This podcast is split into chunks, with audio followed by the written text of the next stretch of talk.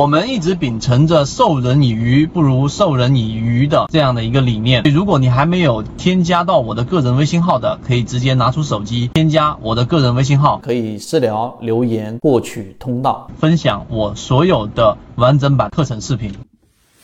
今天是一个我们圈子的新手小白的定制视频，就是关于换手率。我们用非常短的时间，由浅入深的告诉给大家什么是换手率。首先，第一个定义，大家都可以百度到，换手率呢，就是当天的成交量除以它的流通盘，这是第一个要你去理解的。所以它跟成交量不一样。第一点我们要知道，那成交量它是单一的维度，我们说的放量、两倍量、三倍量，它仅仅是单一的成交量的这个维度去衡量。那我们都知道一个概念，任何一个事物，它如果没有比较。你根本就没有办法去找到它，挖掘到它其中的意义。所以，单纯的放两倍量、三倍量，在不考虑其他的这种衡量标准、对比对比标准的话，实际上意义不大。这是第一个换手率的定义。第二个，我们刚才定义当中的这一个分母所说的就是我们所说的叫做流通盘。你必须要知道什么叫做流通盘。市场当中里面有分为原始股，就是非现这个非流通的这一个股票，它里面包含着原始股啊，或者是其他类型的，不能在市面上这一个二级市场去进行流通的这种叫做我们说的非流通股啊。你可以不这样去理解。那么流通股呢，就是我们在所有的这个标识上面都有显示。出来的那一个数字，那就是流通盘。那流通盘里面呢，有些是十亿股，有些是二十亿股，有些是三十亿股。那么成交量除以这一个流通盘，实际上就是形成了两个维度的比较。这是第二点，我们要深入去理解的。所以你去考虑换手率的时候，当天的换手率达到某一个数值的时候，说明这样的一个标的，它可能当天非常非常的活跃；而它低于某一个数值的时候呢，它就代表着当天的这一个成交量。站在流通盘的这个比例之上是非常弱的，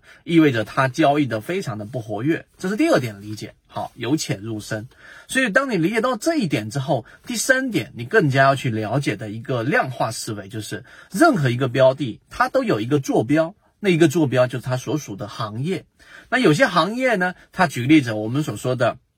这个大象类型的，就是非常高的流通盘的，像中国石油，对吧？它本身的流通盘或者是一些银行股啊，那那这些流通盘非常大的这些标的过程当中，它这里面的所产生的换手率，一般情况之下都比较小。为什么呢？因为一方面是因为它的分母非常大啊，另外一方面很多去购买这一些我刚才说的石油、房地产啊，这个吃药对吧？这个药类个股都是一些大的机构，例如说基金啊，甚至是一些公募基金啊、养老基金等等，所以他们的这一种。调换仓位既有制度上的限制，本身他们也不会像个人交易者或者说是一些游资那么活跃的频繁的这一种换手，所以这是第三层的理解。你要理解它是在我们所说的这一个不同的行业定位当中，有些行业它的换手率达到某一个数值，为什么我这里面不给大家说一个具体的数字？因为不同的行业当中，它这里面是不一样的，有些百分之三就已经非常非常活跃了，而有些百分之三就不算是活跃。那这是第三点，我们的理解。最后一点，我们给大家一个这个福利，就是刚才我提到了一个词，叫做量化思维。所以，如果你自己去靠感觉或者。看大量的研报，你都没有办法去得到我们所说的不同行业的换手率到底在怎么样的一个样本情况之下是属于活跃或者不活跃。那这个就需要我们后面去跑数据。那么我们在圈子的后后段时间当中，我们会整理出这样的量化数据，告诉给大家，在不同的行业当中，它里面的换手率到底在什么样的一个水平之上，它是属于活跃的。于是你有了这样的一个量化数据，是大样本的采集的结果之后，甚至我们把它。图示化成为这一个点图展示给大家，这个时候你就会了解啊，我去看行业不仅仅是要看它的这一个估值，更多的我也要看一看在不同的换手率的情况之下，它到底是属于活跃类型的板块还是标的。今天我们讲这么多，希望对你来说有所帮助，和你一起终身进化。